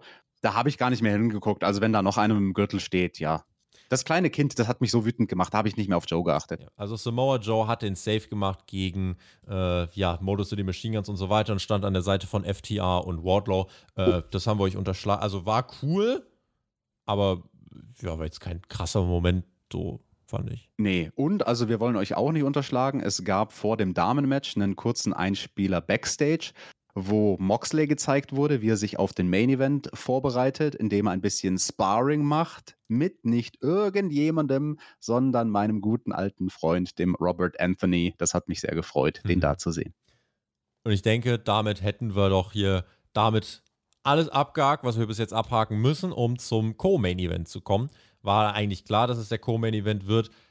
Und ich bin auch so ehrlich, brauch, also, hätte ich jetzt nicht so gebraucht. Es war halt nochmal, ja, war halt nochmal da. House of Black von Julia Hart herausgebracht. Äh, große Fahne fällt, cooles Visual und so weiter. Und dann haben wir eben als Gegner Miro, der mit einem coolen Theme reinkommt, Darby Allen und Sting. Hatte halt auch so Dynamite-Vibes. Darby wurde richtig gekillt, es gibt ein paar Stinger-Splashes, Sting und Malachi kriegen den Face-Off, den die Crowd auch wirklich fühlt. Sting no-sellt, Malachi blutet aus dem Auge, es gibt den Scorpion Death Drop, Coffin Drop und den Nearfall. Hätte dann auch gereicht tatsächlich bestimmt viermal habe ich mir gedacht, okay, es hätte jetzt auch vorbei sein können, aber nein, sie müssen nochmal drauf und nochmal. Miro geht nochmal rasten, wird dann geschlagen mit dem Baseballschläger, dann ist das Momentum auch wieder dahin. Dann will Malachi deckeln mit dem Black Mass, aber Sting ist es dieses Mal mit dem Black Mist. Darby mit dem Last Supper und, den Sie äh, und dem Sieg. Ging schon nur zwölf Minuten und trotzdem habe ich mir gedacht, für das, was ihr erzählen wolltet, hätte ich es jetzt auch nicht gebraucht. Gar nicht böse gemeint, es war halt einfach, ihr müsst euch vorstellen, es ist dann 5.15 Uhr am Montagmorgen und das ist das Match, was wir dann sehen, wo nicht groß jetzt was dahinter steckt. Und das hat ja einfach hier nicht für mich sein müssen. Gar kein negativer, also kein Stinker, kein katastrophales Match, überhaupt nicht. Aber einfach nur too much. Aber klar, Tony Khan will alle raufhauen, weil natürlich ist, wenn du ein Sting hast, willst du den auf eine Pay-Per-View-Card äh, packen. Miro willst du auf eine Pay-Per-View-Card packen. Ich verstehe das ja. Mach halt sechs Pay-Per-Views im Jahr. Ich glaube, dann hast du das Problem nicht. Aber anders als das Match davor hatte dieses Match hier absolut eine Daseinsberechtigung, wenn man sich die Cardstruktur anschaut, so wie es war, ne? weil das Publikum wurde eben runtergebracht nach diesem Squash von Jack Perry und du musstest das Publikum vor dem Main Event, ganz wichtig, erstmal wieder wach bekommen ja, und ja. dafür war dieses Match perfekt. Ich hätte auch vorher Geld gewettet, dass das hier der Co-Main-Event wird. Ganz, ganz klassisches Co-Main-Event-Match. Das Publikum wieder aufwecken, ihnen was anderes geben, Matches mit Sting sind ja sowieso stilistisch dann, ja, der Mike hat so schön gesagt in der Preview, ein Asterix und Obelix Haut drauf Match. Yeah. Also ne, nicht diese Art von Trios-Match, wo Cirque du Soleil gespielt wird, sondern ähm, ne, da wird halt viel mit den Charaktern etc. gespielt und das haben sie hier allesamt sehr, sehr gut gemacht. Hat mir gefallen, hat seinen Zweck erfüllt ja, hätte seinen Zweck auch mit drei Minuten weniger erfüllt, aber schwamm drüber. Das Publikum war wieder wach, das Publikum war ready für ein Main Event. Das war die Mission von diesem Kampf und diese Mission hat dieser Kampf erfüllt. Wir haben noch ein Match gleich offen, nachdem wir aber ein Interview uns anhören von Danny Garcia. Der wurde von Chris Jericho unterbrochen. Garcia ist enttäuscht von Jericho. Jericho sagt, ich bin auch enttäuscht von dir. Mittwoch hast du ein riesiges Match gegen Wheeler Utah, Ring of Honor Pure Championship und das musst du allein gewinnen. Das musst du allein gewinnen. Und damit ja, lässt er ihn so ein bisschen im Regen stehen, weil eigentlich will Garcia, dass Jericho beim großen Gewinn dabei ist. Aber ich würde sagen, TJ, bei Dynamite aus diesem Gewinn wird dann nichts. Zusätzlich zu diesem Match bekommen wir auch noch die Best Friends gegen Death Triangle, das dann bei Dynamite. Und dann sind wir beim Main Event gewesen. Ich verstehe jetzt, was Jim Cornette in seinen Podcasts meint, wenn er sagt, der Daniel Garcia hat so ein Moop-Face, wie man im Englischen sagen würde. Wir haben dann den Main Event, während übrigens nebenbei die AEW-Pressekonferenz läuft und gerade ein Mann für große Schlagzeilen sorgt, der auch in diesem Main Event stand. Also ich sag mal so, wir werden in dieser Review jetzt gleich nicht alles covern können. Ich glaube, wir haben einen sehr newswürdigen Tag für All Elite Wrestling gerade noch vor uns, den wir gerade noch gar nicht ganz covern können. Wir machen mal All Out. Das ist das, was wir gerade am besten beurteilen können. Und da gab es noch ein Match, und das war der Main Event und der hieß John Moxley gegen CM Punk um die AEW World Championship. Card of Personality, CM Punk kommt mit weißer Hose. Erster Gedanke, da steckt was dahinter. Natürlich steckt da was dahinter. Das war ein Tribut an Brett the Hitman Hart. Ja. Der hatte ja immer die vier Herzen auf seiner Hose, genauso wie auch Punk die vier Sterne von Chicago auf seiner Hose hatte. Und das fand ich schon äh, sehr schön. Was hast du äh, noch hineininterpretiert in dieses Outfit? Ich habe hineininterpretiert, dass sich auf diesem Weiß gern noch andere oder dass sich da gut andere Farben machen würden. Aber da müssen wir mal gucken, ob das funktioniert oder ob das nicht so ganz funktioniert. Äh, auf jeden Fall, Mox mit dem Mittelfinger an Chicago kommt da raus und wird dafür gefeiert, kurioserweise. Und die Stimmung war eines Main Events würdig, weil, und das muss man festhalten, kann man von halten, was man möchte. Wenn du nach dreieinhalb Stunden mit Pre-Show viereinhalb Stunden dein Main Event ansetzt und die Cru ganz Chicago, keiner saß während des Main Events, alle standen das ganze Match über dann hast du keinen schlechten Main Event angesetzt. Und dann ist auch diese 3 Minuten Punk Box, ist egal, was wir davon halten. It worked. Und damit, It worked. Und damit können wir uns mal angucken, was hat denn da noch funktioniert. Punk serviert Mox den Fuß auf dem Silbertablett. Am Anfang triggern sie sich hart und kosten die Stimmung aus. Das war wirklich auf Main-Event-Niveau. Crowd richtig drin. Punk früh mit dem Kick. Der Roundhouse, der geht durch. Fußfeldstand, GTS. Eins, zwei, Kickout. Schön gespielt mit dem Callback an das Dynamite-Match. Dann geht's weiter. Und wir vertauschen die Rollen. Denn wir haben alle gesagt, ja, Moxley, guck mal, blutet immer noch nicht, kommt ja gleich. Mm -mm.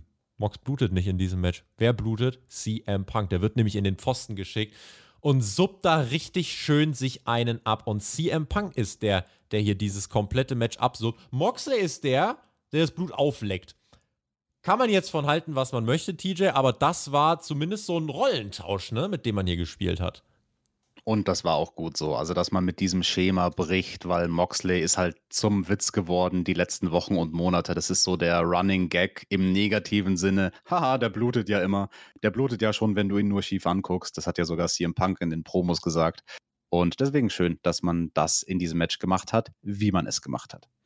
Es ging dann nämlich weiter, indem wir eine Schlacht wirklich gesehen haben, bei der die Crowd immer mehr mit jeder Minute, mit jedem Move drin war. Auch hier, die mussten nicht Spot, Spot, Spot, Spot, Spot, sondern in between.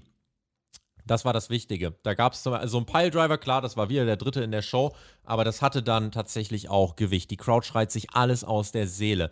Punk äh, zählt auch stark, denn der hat ja sein Bein kaputt und Mox nutzt das immer mehr aus. Der setzt dann auch ganz dreckigen Enkel, nicht einen sauberen, schönen Enkel, sondern richtig dreckig, während die Matte voll gesuppt wird, kommt dann dieser Ankle-Lock, Punk muss richtig kämpfen und Stimmung dreht sich, wo es am Anfang wirklich so, ja, wo beide bejubelt worden sind, war es am Ende, weil Mox auch die Crowd richtig abgefuckt hat mit seinen Mittelfingern, war es wirklich der Assi-Kneipenschläge gegen den Hometown Hero und beide TJ haben in meinen Augen ihre Rollen für das, was sie machen sollten, perfekt gespielt. Absolut. Und mir hat auch die Dynamik in diesem Match gefallen, dass nach den Entrances, wo beide over waren, dann in diesem Match Punk mehr und mehr diese Publikumsfavoritenrolle wirklich gemolken hat im positiven Sinne. Und Mox, der wurde halt dann viel ausgebuht vom Publikum. Klar, da hilft es natürlich dass der eine blutet, weil das ist klassischerweise das Stilmittel. Ja, uh, armes Babyface blutet, armes Babyface ist verzweifelt. Punk versucht sich irgendwie ins Match zurückzukämpfen, alles ist kaputt, Stirn ist kaputt, Fuß ist kaputt, sein linker Ellbogen ist kaputt. Das war schon schön erzählt. Und dann ging es in die finale Phase. Punk braucht zu lange mit einem Elbow, fliegt in einen Bulldog Choke, Ankle Lock, Death Rider nach ganz, ganz vielen Kontern. Eins, zwei, Kickout. Wieder der Bulldog Choke. Crowd ist komplett da. Dann irgendwie kriegt Punk es hin, so auf einem halben Bein irgendwie kriegt er den GTS hin, aber er kriegt keinen Pin hin, weil beide klatschen einfach aufeinander. Sie liegen nicht mehr, sie klatschen einfach aufeinander und hängen da wie zwei nasse Säcke und die Crowd steht und feiert und jubelt und Punk denkt mhm. sich, screw it, noch ein letzter Kraftakt und er nimmt ihn und verpasst John Moxley den dreckigsten GTS seiner Karriere.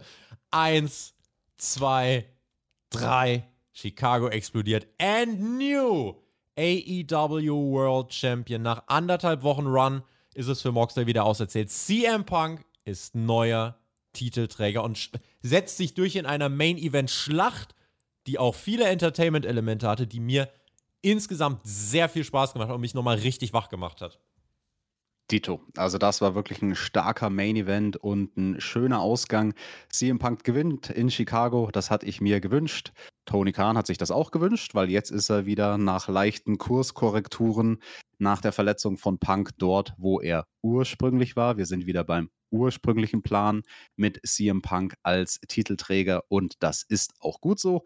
Ich habe es, um ehrlich zu sein, lieber vorhersehbar und gut als überraschend und schlecht umgesetzt. Und das war für mich hier vorhersehbar, aber gut umgesetzt. Und mhm. bockstarker Main Event hat mir richtig Spaß gemacht. Und ja, dann habe ich zu meiner Fernbedienung gegriffen, als CM Punk am Feiern war, weil ich wusste, ich muss jetzt schnell zum PC rennen, um diese Review zu machen. Und dann sehe ich so auf meinem Handy, während der Pay-Per-View weiterläuft, Moment mal. Wir gehen ja noch gar nicht off the air. Mm -mm. Wir gehen nicht off the air. Wir machen noch das Licht aus. Nicht der Undertaker, nicht Cody Rhodes. Wir sehen ein Schnipsel aus CM Punks Vergangenheit, wo er sagt, I'm a snake. Und dann sehen wir den Maskenmann vom Start der Show. Der nimmt seine Maske ab, wir sehen nur den Hinterkopf. Und dann zeigt sich, dieser Mann zeigt sich mit einem Schal. Und es gibt nur einen Mann, der diese Schals trägt. Das ist unser Bratmaxe. Maxwell, Jacob, Friedman. Crowd eskaliert. Crowd eskaliert. Das ist der Oberheel eigentlich. Wir sind in Chicago. Punk hat gerade einen Titel gewonnen. Und dann unfassbar stark inszeniert. Wir sind Backstage. Es ist schwarz. Demaskierung. Schnipsel von Punk. Es wird wieder dunkel. Dann hören wir nur einen Telefonausschnitt. Verhandlungen. Max, ein. Ja? Der kam davor, der, der Telefonausschnitt, bevor wir die Demaskierung hatten. Alles ganz viele tolle Elemente. Er kam davor, dieser Call. Ey, MJF, äh, ich gebe dir, oder, ey, ich gebe dir noch einmal die letzte Möglichkeit. Piep, piep, piep, piep, piep, Dollar kriegst du. Ich möchte, dass du deinen Vertrag verlängerst. Das alles, was ich will. Du kriegst alles Geld, was du haben willst. Dafür stehst du im Main, äh, dafür stehst du im Casino Ladder Match als Joker und bekommst dein Titelmatch, wenn du gewinnst. Und wir kriegen quasi die Vertragsverhandlung. Der hat seinen Vertrag verlängert, Freunde. Und dann sehen wir die Halle in schwarz getaucht und dann ertönt die Musik von MJF und diese Crowd rastet aus. Da kommt MJF heraus und wird gefeiert wie der Volksheld nach einem Titelgewinn von CM Punk in Chicago. Was eine verkehrte Welt, was eine Inszenierung, was ein Spot mhm. für dieses Comeback. Ich ganz 100.000 Sachen, die hier eingeflossen sind. Ich fand das, mhm. allein diese Klammer mal um den Pay-Per-View zu machen, hat AW noch nie gemacht. So zu inszenieren hat AW noch nie gemacht. Die Callbacks. Wow. Apropos Inszenierung, der schönste Callback war ja, dass man eine ganz alte Promo von CM Punk eingespielt hat, von Ring of Honor, Anfang der 2000er, wo er sinngemäß sagt, der größte Trick des Teufels ist, dich denken zu lassen, dass er gar nicht existiert. Ich kriege gerade Gänsehaut, während ich das sage.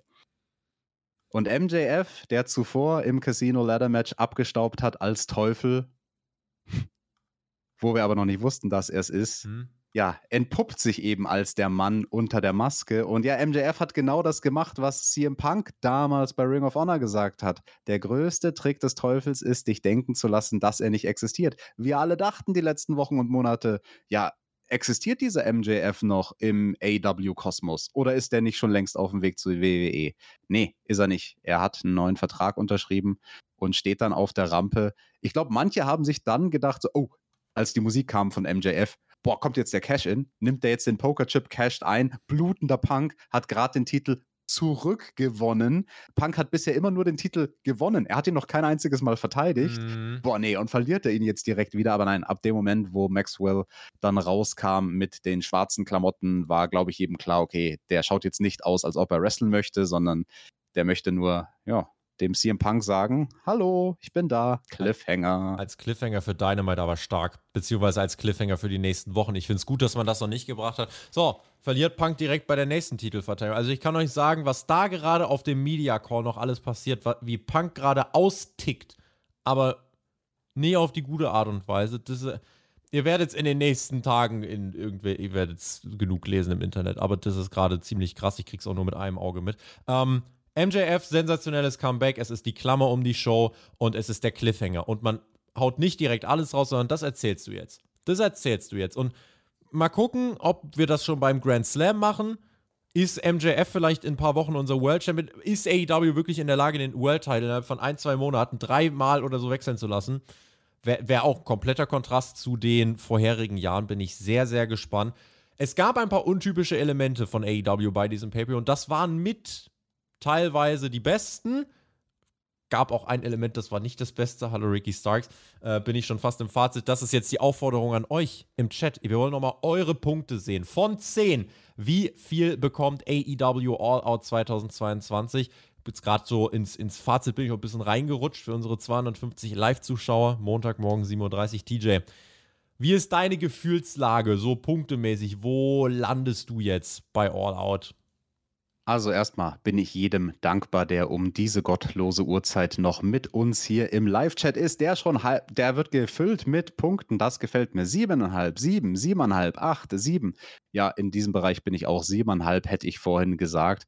Also das war gut. Das war vielleicht nicht so gut wie einige der letzten Pay-per-Views, die wir gesehen haben von All Out. Es war alles andere als schlecht. Also unterm Strich muss stehen, das hier war ein guter Pay-per-View. Ja. Punkt. Ein guter Pay-per-View, an dem man manche Sachen besser machen kann. Und da geht es dann gar nicht mal zwingend um das Booking, weil das sind langfristige Entscheidungen, zum Beispiel sowas wie, okay, man setzt jetzt erstmal den Fokus auf Hobbs, bevor man ihn dann auf Ricky Stark setzt. Ist okay. Mir geht es da mehr um Matchstruktur, Matchlängen, Aufbau der Card und da sind halt die Kritikpunkte. Das Ganze war zu lang. Oh, Überraschung. Es war zum Glück nicht so lang, wie wir befürchtet hatten. Also die, die Show, der Pay-Per-View, ging ein bisschen, nee, eigentlich nicht über vier Stunden, eigentlich genau vier Stunden. Nach vier Stunden waren wir off the air, inklusive Zero Hour waren es fünf Stunden Wrestling. Das ist immer noch viel. Also das ist nicht so viel, wie wir befürchtet hatten aber es ist immer noch zu viel. Es ist weniger als beim letzten Pay-per-View, da waren wir jenseits der vier Stunden, aber das geht noch kürzer und kompakter. Und warum sagen wir das? Weil es kürzer und kompakter besser ist. Da muss man das Rad nicht neu erfinden. Das steht seit Jahren und Jahrzehnten fest. Eine optimale Zeit für ein Wrestling-Pay-per-View sind so drei oder, wenn du unbedingt möchtest, dreieinhalb Stunden. Ja. Mach hier ein Match von der Card runter. In dem Fall, so leid es mir tut, Jericho und Danielson. An dem Punkt der Card haben die nicht funktioniert. Kürzt das eine Match, kürzt das andere Match, so und zack ist der Pay-per-View knackiger und dadurch insgesamt besser. Absolutes Highlight des Abends. Match of the Night. Showstealer. Breakthrough Performance im Tag Team Match von The Acclaimed. Wow. Tag Team Match hat die Show gestohlen und hat mir unglaublich gut gefallen mit der doppelten Story, die man dort erzählt hat. Ähm, die anderen Titelmatches waren auch gut. Trios-Match war genau das, was wir erwartet haben. Und das ist fantastisch. Ja. So, und das haben wir gekriegt. Mhm. Fantastisches Match. Swerve am Anfang der Show, also die Überraschung mit dem Joker, mit dem Dival. Damen-Match war auch nicht schlecht. Und ja, unterm Strich, guter Pay-Per-View. Ich habe gerade auch noch mal Double or Nothing mir aufgerufen. Wie habe ich da bewertet? Was gab es denn da so? Da hatten wir, äh, ja, Samoa Joe gegen Adam Cole. House of Black gegen Death Triangle, NRJ Jade Cargill, Bucks gegen Hardys. Bin auf jeden Fall bei dem Pay-Per-View am Ende auf 8 von 10 gekommen. Jetzt überlege ich, boah, eigentlich fand ich den hier ja fast besser. Problem, was war das Problem an dem Ganzen? Du hast es gerade schon erklärt. Als 3 Stunden Pay-Per-View wären wir hier wirklich hochgegangen. Hätte man den richtig zurechtgestutzt und da, ey, richtig geile Show. Ich gebe diesem Pay-Per-View auch wieder 8, weil die Sachen, die Highlights waren, bockstark waren. Acclaimed über 22 Minuten, ganz, ganz groß von Welt. MJF-Inszenierung. Großartig, diese Klammer um die Short, mir richtig, richtig gut gefallen. Sehr guter Start, sehr gutes Ende und in between auch wirklich Highlights gesetzt. Ein paar Dinge, die ich nicht verstanden habe, die gingen aber auch nicht so lang, aber das ist jetzt auch nichts, was den Gesamteindruck unter, runterzieht. Und deswegen, ich um 7.30 Uhr nach dieser Show mit meinem Eindruck bin jetzt bei 8 von 10 und rede von einem wirklich guten Pay-Per-View der relativ leicht noch besser hätte sein können. Die Anlagen waren da, man hat halt ein paar Sachen, ja, hat man sich gegen entschieden, aber wir wissen auf jeden Fall, Dynamite muss man jetzt gucken in den nächsten Wochen. Und äh, ich bin da sehr, sehr, sehr gespannt, wie es weitergeht und freue ja. mich auf diese Shows zurückzublicken, TJ. Definitiv. Und ich möchte einen Satz noch sagen zu der Pay-per-view-Länge, weil ich auch im Chat ein paar Kommentare dazu gelesen habe. Wir hatten jetzt ein großes Wrestling-Wochenende. Bei WWE das erste Mal seit 30 Jahren eine Stadionshow in Europa. Und mich überrascht es nicht, wenn Leute nach diesem Wochenende sagen würden, Clash at the Castle war besser als All Out. Vielleicht gab es hier und da Matches bei All Out, die bessere Matches waren als Matches bei Clash at the Castle. Nein, wobei beide Pay-per-Views hatten starke Matches das, was ich sagen will, ist unterm Strich, was macht Clash at the Castle vielleicht in der Wahrnehmung ein bisschen stärker als All Out? Die Länge. Clash at the Castle war leicht verdaubar. Drei Stunden. Zack. Und das hier war halt eine Stunde länger. Und das macht den Unterschied. Und vielen Dank an Rob Holly für die vier Euro, die er spendet Aber und für, für das lustige grüne Männchen, was uns eine Tasse Kaffee gibt. Ja, die brauche ich jetzt, Tobi. Ja. 7.30 Uhr in der Früh, deutsche Uhrzeit. Ja, es ist hell geworden draußen.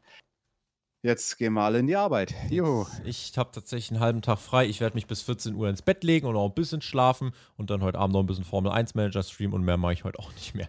Damit machen wir tatsächlich den Deckel drauf. Ladies and Gentlemen, das war die All Out 2022 Review. Wir freuen uns sehr über euren Daumen. Wenn ihr Wrestling-Freunde habt, empfehlt doch gerne den Spotlight Wrestling Podcast weiter. Bewertet uns auf iTunes, auf Spotify. Wir freuen uns über jede Unterstützung. Und wenn ihr es auf die Spitze treiben wollt, es ist der Monatsanfang, 5.9., dann lohnt sich besonders der Support über patreon.com slash Podcast. Da gibt es auch eben die Tippspielteilnahme und da darf jetzt eben auch der Tippspielsieger sich eine Nachricht ausdenken und an das Podcast-Team seines Vertrauens über Patreon schicken. Einfach an uns dann logischerweise. Und dann kannst du natürlich eine fantastische Message platzieren, die wir dann vorlesen oder die Team WWE vorliest. Je nachdem, für was du dich entscheidest. So, damit verbleibe ich mit GW. Genieß Wrestling. Es war ein langes Wrestling-Wochenende und das Ding ist, TJ, es wird ja nicht weniger wenn ich jetzt weiter gucke auf Oktober, November, es wird nicht weniger. Und äh, ich glaube, es liegen gute Zeiten vor uns. Ich hoffe bei AEW, das, was jetzt noch rauskommt, ist nicht zu bitter. CM Punk, bitte bleib professionell. Damit verabschiede ich mich und äh, wir hören uns spätestens am Donnerstag wieder. Dynamite Review. TJ hat die äh, letzten Worte. Danke euch. Alright, Brother Friends und Sister Friends, vielen, vielen Dank für eure Unterstützung, für eure Daumen, für eure Kommentare und ja, für diejenigen, die es noch nicht wussten, ich war früher nicht nur Wrestler, ich bin auch Buchautor. Ich habe eine Autobiografie geschrieben über meine Karriere. So sieht die aus. Meine Kämpfe heißt das gute Stück, gibt's auf meiner Homepage www.meinekämpfe.de, auch als Audiobuch und als Taschenbuch und als Hörbuch in jeder Form, die ihr hören oder lesen oder was auch immer könnt. Und wenn ihr da zugreift, würde mich das sehr, sehr freuen für diejenigen, die es noch nicht getan haben. Ich habe wieder neue Bücher auf Vorrat. Und in diesem Sinne verabschiedet sich Team TJT. TJT.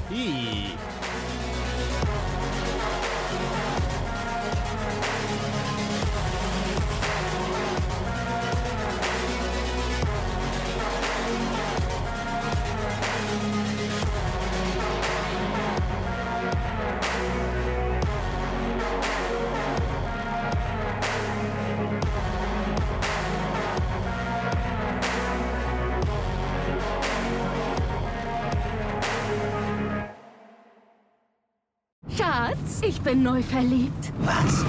Da drüben. Das ist er. Aber das ist ein Auto. Ja, eben. Mit ihm habe ich alles richtig gemacht. Wunschauto einfach kaufen, verkaufen oder leasen. Bei Autoscout24. Alles richtig gemacht.